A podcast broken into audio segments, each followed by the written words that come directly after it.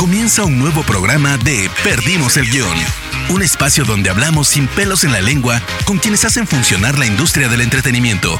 Prepárate para conocer los secretos que no salen en cámara de la viva voz de sus protagonistas. Hola amigas, amigos y amigues de Spoiler Time, bienvenidos a un nuevo episodio de Perdimos el Guión. Yo soy Víctor Pina y me pueden encontrar en todas las redes sociales como arroba VIX-pin con X. En esta ocasión platiqué con Gustavo Egelhaf, un joven actor que ha participado en películas como Cuatro Lunas, Doblemente Embarazada y actualmente en Sin Hijos de Netflix. Platicamos un poco acerca de cómo comenzó su carrera artística, los baches que ha atravesado para llegar hasta donde está, la diferencia entre ser un actor y ser famoso y cómo ha asimilado la fama desde su éxito en Cuatro Lunas, así como lo difícil que ha sido desmitificarse como un icono gay dentro de la industria artística. Sin más, espero que lo disfruten y pues vamos a darle. ¿Qué onda amigos de Spoiler Time? Bienvenidos a un nuevo episodio de Perdimos el Guión y el día de hoy tengo un invitado de lujo, él es Gustavo Egelhaf, que siempre me cuesta pronunciar su apellido, espero que lo haya pronunciado bien. Perfecto. Pues, perfecto. Gustavo, ¿cómo estás? ¿Cómo te encuentras el día de hoy? Bienvenido a este espacio. Muy bien, este, muy contento eh, y tranquilo, la verdad. Un poco al pendiente de. Estoy al lado de mi calle, entonces este, de pronto se meten sonidos. Estoy un poco al pendiente de. Va a haber una construcción, va a pasarle la trompeta, va a pasar la de se venden colchones, ¿qué va a pasar? Para salir corriendo a la sala. Perfecto. Si pasa la de la de los tamales, la del fierro viejo, no hay problema. Que se note que, que estamos en México y así suenan las calles mexicanas. Que se note que hay barrio. Oye, Gustavo, y justo hablando de tu apellido, me gustaría hacer un poquito. Cuéntame un poco de tu ascendencia y cómo es que te empiezas a meter al mundo del arte. Ok, ay, te fuiste de un lado al otro, güey. Este, mi ascendencia es alemana, eh, pero quiero aclarar que yo soy el vato más mexicano del. Pues no sé si soy el más mexicano del mundo, pero yo soy un pinche nopal este, entero y me mama y me encanta ser mexicano. Este, sí, mi apellido es Egelhaf y creo que la familia viene de Stuttgart, pero también tengo este, mezclas este, como todos los mexicanos. Soy mestizo y estoy muy orgulloso de ser mexicano. Solo lo quiero dejar claro porque luego el apellido este, y el ojo claro hace como este pedo del, del ay, ¿tú qué, güey? ¿Sabes? Así de. Y me caga ir a Estados Unidos y que me digan así de no, pero no pareces mexicano. Pues viaja más, cabrón. Este, porque sí me siento muy orgulloso de, mi, de ser mexicano. Este, y cómo me metí al arte, no tengo la menor idea. Fue, creo que tiene que ver con mi cerebro. Esto suena raro, pero este, cuando estaba en la escuela, no es por ser soberbio ni narcisista, la verdad es que me era muy sencillo. O sea, la escuela era algo fácil para mí y todo me hacía lógica, todo tenía como cierta lógica. Y como mi cerebro funciona con matemáticas, todo me hacía muy fácil sentido, tenía un razonamiento matemático muy sencillo. Entonces, este, cuando fui al cine, porque no, en Hermosillo, soy de Hermosillo, entonces no hay teatros, este, y si son para otras cosas, creo, eh, este, me volví loco. A la hora de- de justo ver una película, dije, ¿cómo estos güeyes están haciendo esto? ¿Cómo están manipulando mis emociones? ¿Cómo están manipulando las suyas? ¿Cómo que esto, cómo funciona la ficción? No, no me entraba en la cabeza, era así de, ¿qué es eso? Y a la hora, yo tu- tuve un, un abuelastro, este, pintor, y ver cuadros o entrar a museos, para mí el arte no tenía sentido. Simplemente. Y entonces era algo que no podía explicar y era lo primero que no me podía explicar.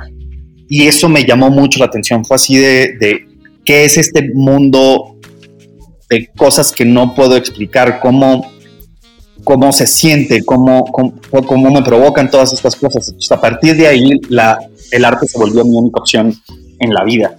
Era lo único que no me aburría, lo único que me mantenía todo el tiempo este, al pendiente y entretenido y, y- y curioso. Y entonces, desde ese momento dije, me tengo que dedicar a esto. Súper bien. Oye, y bueno, cuando empezaste a tener todo este acercamiento con el mundo del arte, el mundo del cine, el teatro no, porque ya vi que en Hermosillo no hay teatros. No, Eso no me lo sabía. El teatro lo descubrí acá. O sea, sí hay teatros en Hermosillo, pero no, güey. O sea, no hay un mundo teatral. Creo que las cosas han cambiado conforme los años han pasado y creo que ya hay como. Pero sí, o sea, es de, era de broma. O sea, los teatros eran para las obras que llegaban de aquí este, de la Ciudad de México hacia allá en gira y eran estas pendejadas de los tenorios cómicos y esas cosas. Y era así de, ¿quién quiere ver a Daniel Bisoño, a Miguel Conde, no sé quién? Y yo así, yo no, ¿sabes? no. Pobre Daniel, pobre Daniel, es muy querido en la comunidad Daniel Bisoño. Qué padre. Perfecto. Oye, y bueno, ya entrando en todo este mundo, eh, ¿cuál es tu primer acercamiento, por así decirlo, real con, una película ya siendo tu actor?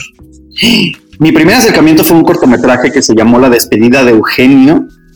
No, mentiras. Mi primer acercamiento fue un cortometraje que se llamó Filia. ¿Cuál sucedió primero? Creo que Filia sucedió primero. Creo que sí.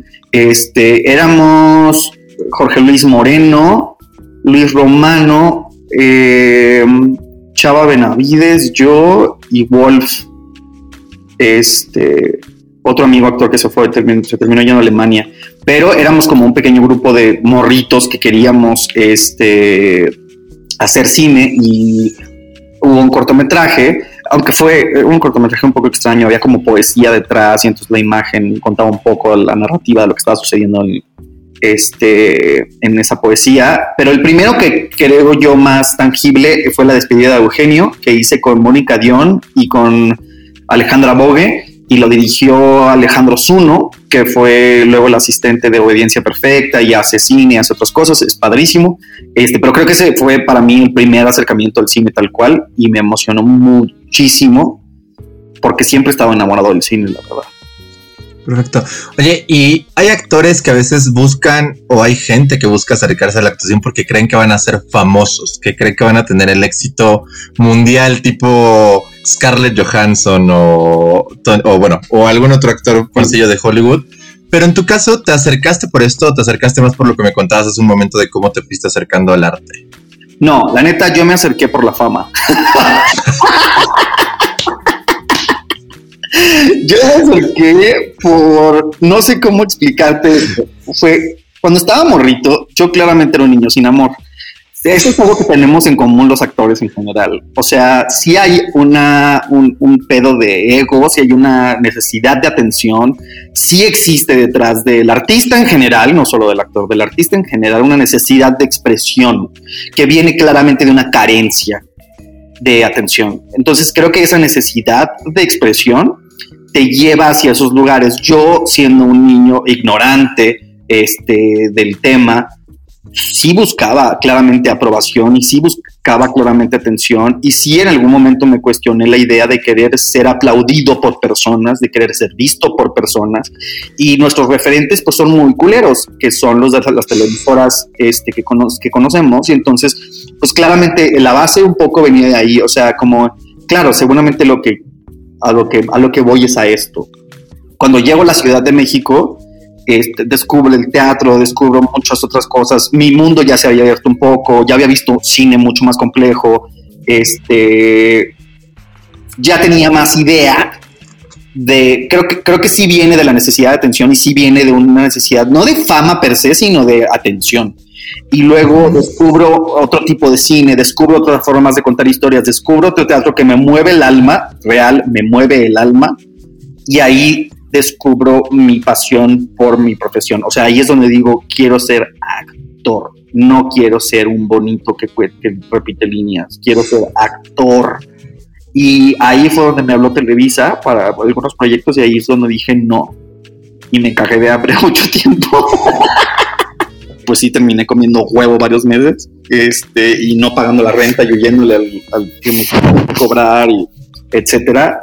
Y me costó mucho más trabajo, o sea, la vida me costó mucho más trabajo por haberle dicho que no a esas cosas. ¿Quién iba a decir que iba a terminar haciendo cine tan comercial? Este, no tengo idea, pero pues mi idea era otra. Mi idea era, yo le quiero aventar, por acá, por el teatro, por el cine, este, ya luego me empecé a quitar un poco los tapujos de esas cosas, de esa, no el compromiso conmigo de querer contar historias y de tomármelo en serio, sino el prejuicio de quienes hacen estas cosas son unos pendejos.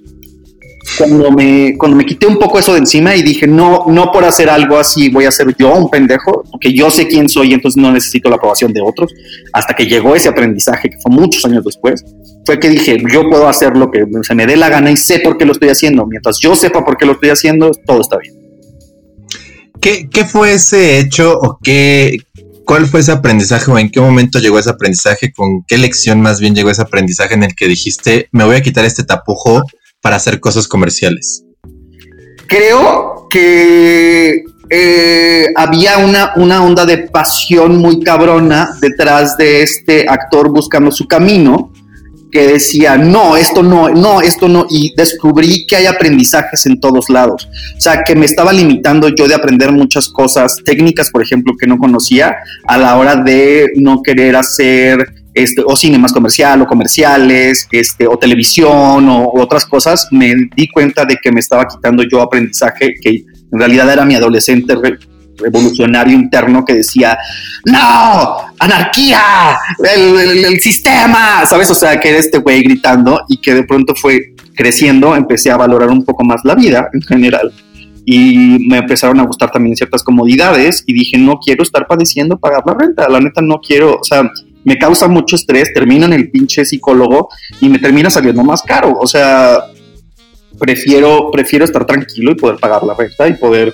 este, comer otra cosa que no sea huevo, este, porque te lo juro, comí huevo como por dos meses, no estoy mamando, o sea, y fue horrible, casi me salen plumas, así, me sido úrico en el cielo. Este, y dije, güey, ¿qué tal que, qué tal que quieres vivir más tranquilo? Y que no te vas a juzgar por eso, y que no te vas a juzgar a ti mismo por eso, y descubro un mundo de posibilidades en donde también puedo trabajar que la gente desestime, que la gente dice que son mamadas, pero que en realidad tienen un gran aprendizaje y tienen mucho de mi corazón y mucho de mi, de mi pasión ahí dentro. Perfecto. Y, aquí me surge una duda. Eh, ¿Cuál es la diferencia entre un actor, o sea, una persona que realmente se considera un actor y un famoso, a tu punto de vista?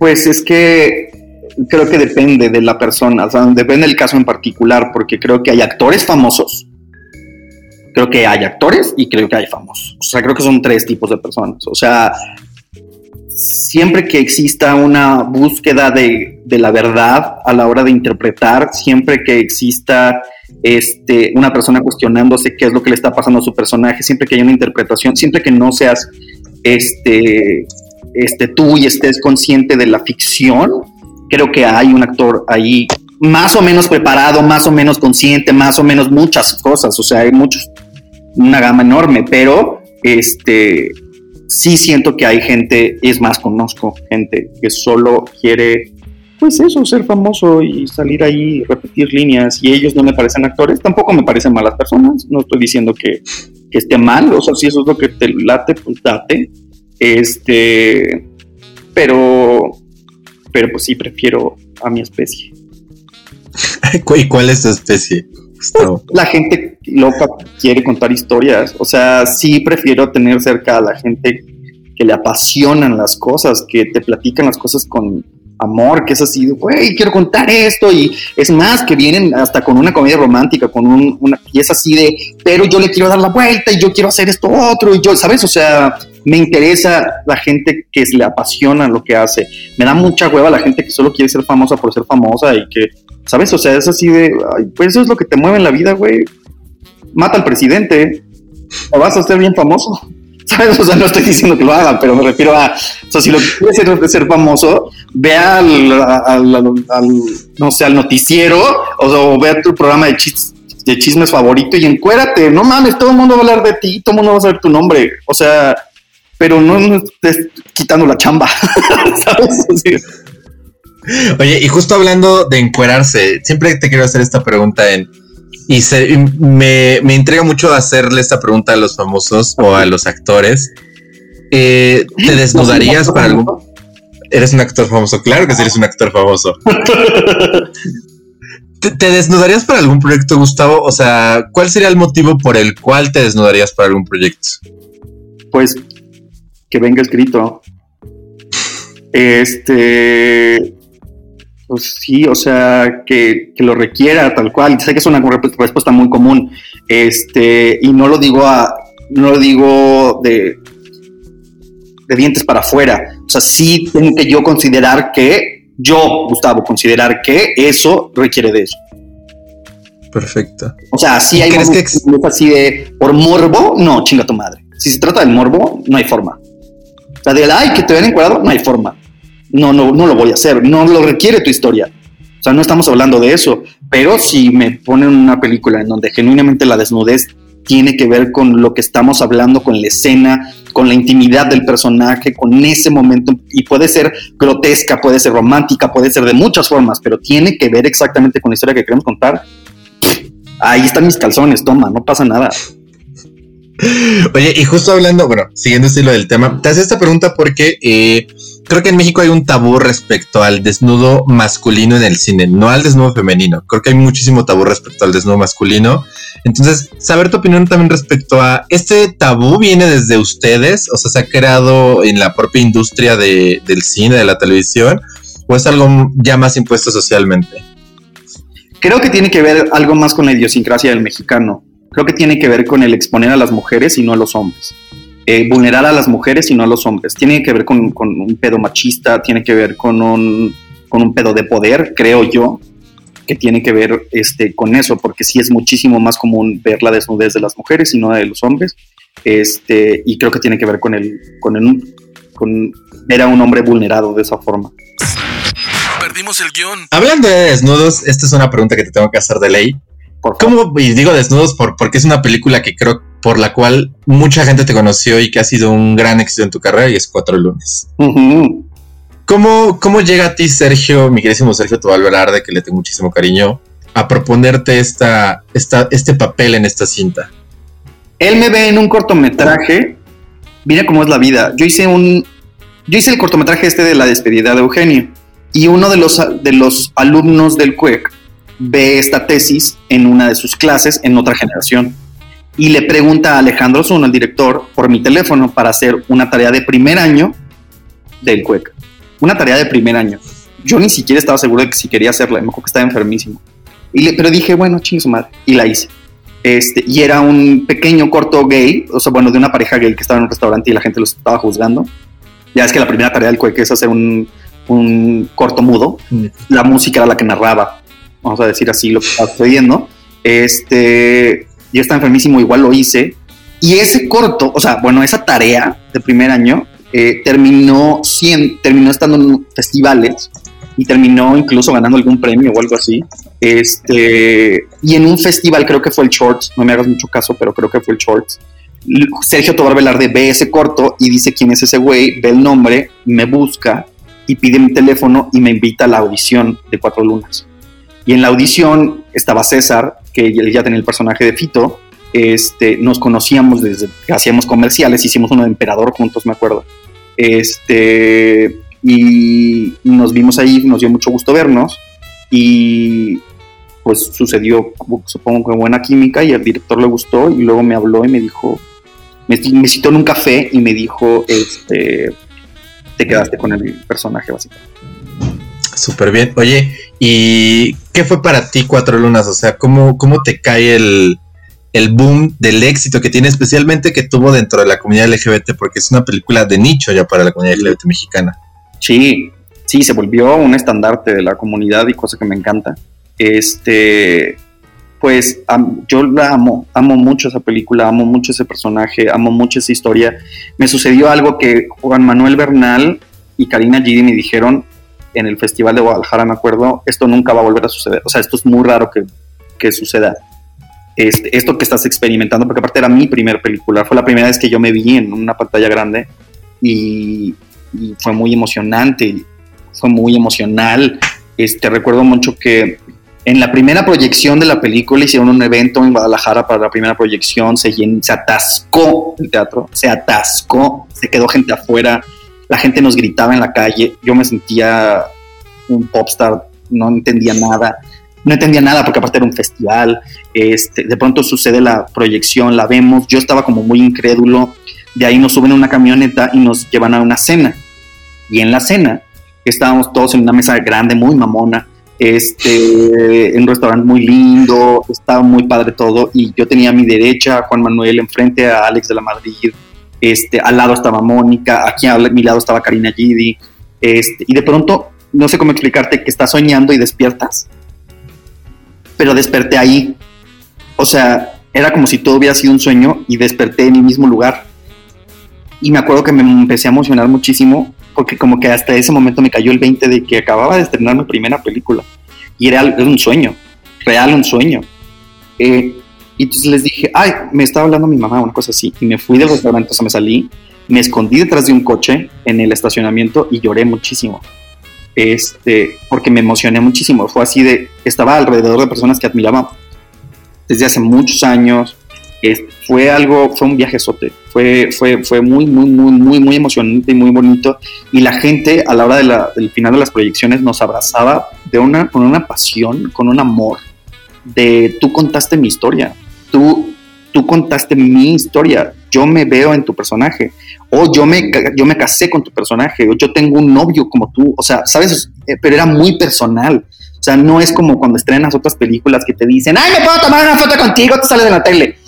No, era este pedo de, de, de, de, no mames, tú eres yo, tú contaste esta parte, ¿sabes? O sea, era muy emocionante, muy emocionante y era muy emocional y abrazar a esa gente que te abrazaba temblando eh, es hermoso. Por eso amo tanto ese proyecto y lo guardo en mi corazón tan cabrón porque fue una experiencia muy, muy única. Fuiste, fuiste ese novio tóxico que todos tuvimos alguna vez. Exactamente. Exactamente. Oye, ¿Y te ha costado desligarte un poco de este personaje o de esta película en otros proyectos o pues no sé, también dentro de tus propios papeles o dentro de la propia gente que te conoce? Sí, la verdad sí. O sea, ¿lo he logrado? Sí, también. Lo he logrado y ha sido una chamba, pero si productores míos, o sea, de películas que yo he hecho, este, o gente alrededor es así de, oye, tú eres como un icono gay, ¿no? Y, si, hay, algo así como, como muy clavado en el, en el, en el, claro, la comunidad te ama, ¿no? O sea, sí, sí, sí hay una relación este, muy en común y no, no me molesta.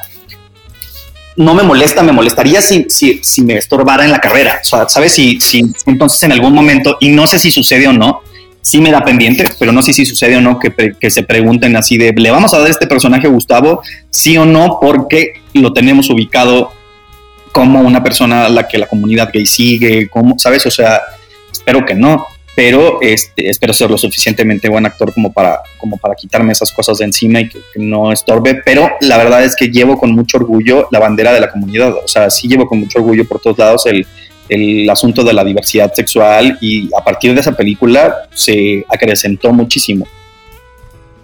Perfecto, yo creo que es un buen actor y que eso no tendría nada que ver con, los papeles que te den. Quizá a lo mejor porque rechazaste Televisa hace algunos años, puede ser, pero no creo que por eso.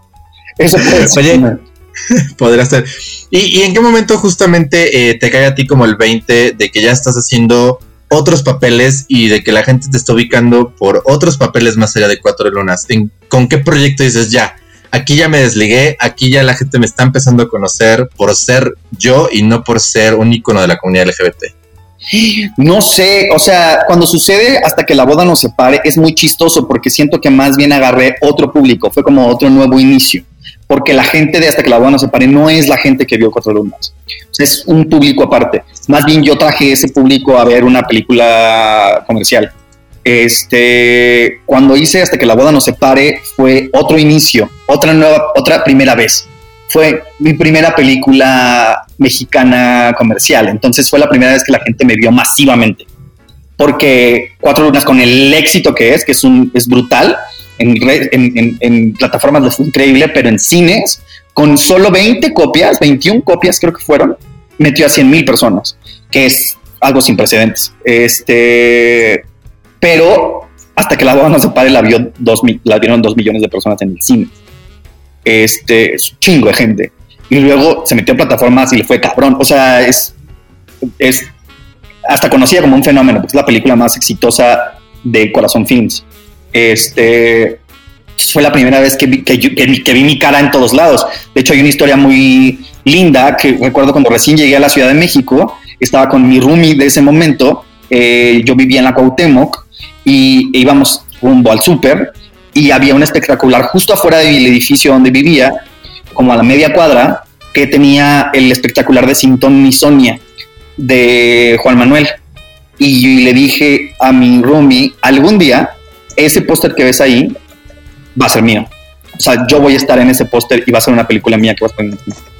Y el otro me tomó un poco loco, pero un poco de compas así de, sí, güey.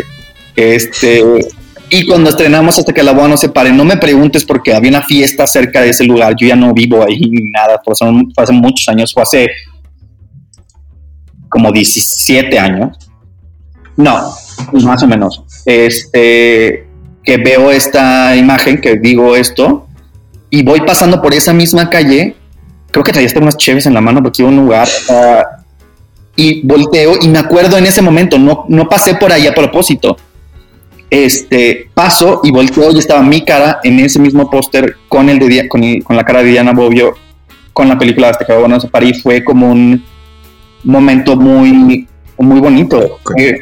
Fue, así de, no mames, no sabía que me iba a costar tanto trabajo, no sabía que iba, no sabía en ese momento cuando lo dije todo lo que iba a pasar para que eso sucediera, pero sucedió. Y me senté en la banqueta, me fumé un cigarro viendo el espectacular, me emocioné muchísimo, le tomé una foto este, y me acordé de ese güey soñador que llegó a la ciudad con ganas de ser actor y me dio me hizo muy feliz, muy feliz. O sea, fue así de, órale. Wow. Oye, y ya cuando cachaste que entraste como, o más bien que empezaste a ser una figura pública y que fuiste famoso o que eres famoso, eh, ¿qué mito hay detrás de la fama en un actor? Porque generalmente yo te veo como una persona, yo, te veo aquí, exacto, pero más allá de eso, yo ahorita te veo como una persona con la que estoy hablando normal, que estás en tu casa y estamos charlando tranquilamente, pero realmente te has tenido amigos en los que te dicen, oye, ya eres famoso, wow, has de vivir, como dices, no, ya eres millonario y ya, ya casi casi pisas rosas al caminar. ¿Qué mitos te han surgido después de, llegar como a este éxito, a esta fama? No sé. O sea, sí sé y no sé. O sea, me han llegado chismes, por ejemplo, que me parecen divertidísimos. Este, la gente aunque apenas te conoce incluso, o sea, que la gente que apenas si te conoce, que te vio alguna vez en la vida, cuenta historias de ti, que es así de, órale, sí, bueno. Este, porque yo nunca me he visto a mí mismo como una celebridad, ni como un artista de, famoso, como algo así. Yo me veo a mí pues, como soy yo. y yo me llevo con mis mismos amigos y yo tengo la misma vida, o sea, y creo que sí agradezco mucho haber pasado hambres y haber este, comido huevo durante tanto tiempo y haber podido pagar la renta y que me haya costado tanto trabajo porque me llegó el éxito este, en un momento de la vida muy correcto. O sea, en el, lo platicaba con una amiga que también le pasó un poco lo mismo, con Diana, precisamente con Diana, este, Bobbio, y le digo, qué chido que nos pasa esto en un momento en donde ya no somos unos chamacos. O sea, ya no, ya, ya nos va a pasar este pedo. Si me hubiera pasado esto a los 22 años, me vuelvo un pendejo. O sea, en dos segundos me vuelvo un pendejo y me creo la gran este, cagada y voy por la vida y no, soy famoso. Sí, claro, póngame una alfombra. O sea, seguramente me hubiera pasado porque a esas edades estás propenso a que te pasen esas cosas.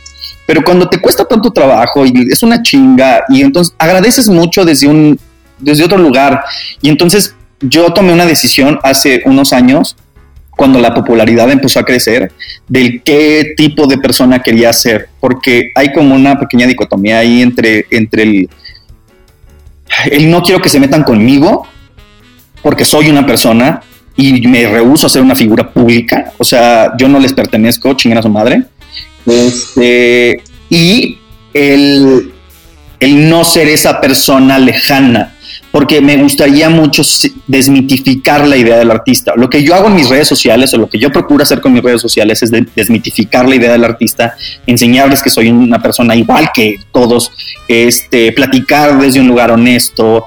Eh, porque recuerdo, hace algunos años fue tanta la presión que sentía por el asunto de la fama y el mantener cierto estatus en la carrera, etcétera, que se me enchuecó la cara, me dio una parálisis facial este, fue justo alrededor del temblor eh, que hubo. Y se me enchocó la cara tal cual, se me paralizó la mitad de la cara. Y me fui a mi casa destruido. Eh, y me di cuenta de que sin la mitad de la cara no podía actuar y que ya todo había valido madre. Y dije, bueno, mi carrera se acabó. Empezó y se acabó. Este, y en ese momento dije, ¿quién es Gustavo si no es actor? ¿Quién es Gustavo si no, es, si no tiene esta cara? Este, porque, porque ya no tenía esa cara. Y entonces mientras estaba todo el tiempo haciendo terapias para tratar de que la cara se volviera a mover, eh, también estaba haciendo terapias este, psicológicas y también estaba yo hablándome conmigo mismo del qué quieres ser en la vida, o sea, quién eres tú en la vida aparte de actor. Entonces ahí fue cuando me puse de acuerdo conmigo de había mucha presión alrededor de mí a la hora de hacer una entrevista, por ejemplo. Hacía una entrevista y entonces tenía tenía la respuesta perfecta para hacerte reír y entonces ser carismático, pero al mismo tiempo ser comercial. Y entonces, ¿sabes? O sea, había como una hiperconciencia del, de la imagen que quería dar pero ese, esa imagen que quería dar no era yo, no era del todo yo, era, era algo prefabricado que, que estaba siempre puesto para funcionar. Así de, claro, yo estoy haciendo esto para conseguir esto a cambio y entonces voy a ser esta persona para que entonces estas personas me contraten, para que... Todo el tiempo había una, una hiperconciencia de mí mismo, porque los actores nosotros somos nuestro propio producto, no estamos vendiendo otra cosa. Y me caí muy gordo, me caí muy gordo y me empezó a hacer mucho daño el, el estar pensando todo el tiempo en cómo era percibido. Soy lo suficientemente famoso para estar con estas personas, soy lo suficiente, suficientemente talentoso para estar con estas otras. Este, respondí bien esto, respondí mal esto, ya la cagué. Este, y, y de pronto me dio hueva. O sea, justo dije, con la cara chueca, ya todo de la verga en mi casa, sin saber qué iba a pasar en mi futuro, dije, no quiero, no quiero ser esa persona. Me gusta ser una persona. Este, dije, no, quiero que la gente se dé cuenta de que, de que los actores somos tan personas como todo el mundo, que no me siento más importante o menos importante que nadie por, por ser popular o por estar allá afuera, porque la gente vea mi trabajo. Siempre hago esta comparación. Si, si a, los, a los albañiles, por ejemplo, les ponemos una cámara y hacemos un programa alrededor de su trabajo, los famosos van a ser ellos, porque todos estamos viendo en la televisión cómo hacen casas y entonces todos conoceríamos sus nombres y entonces ellos serían los famosos y los populares y yo no sería albañil, yo sería actor. O sea, no, no, no me iría por ahí. No va de eso. Y genuinamente me gusta contar historias. Eh, antes de, terminar contigo, de cerrar, de dejarte libre de mí, porque toda la semana me has visto casi casi. No pasa nada, yo feliz. eh, acabas de decir algo que, que, me fascinó, ¿no? Respecto a cómo te has visualizado, lo que comentaste con Diana de cómo surgió todo esto. ¿Crees que, eh, no me gustaría decir la fama, sino que crees que estás como en la mejor etapa de tu carrera ahora? O sea, ¿crees que realmente esta es la mejor etapa o crees que te falta algo para llegar como a esa mejor etapa? Mira, espero, espero que siempre sea mi mejor etapa.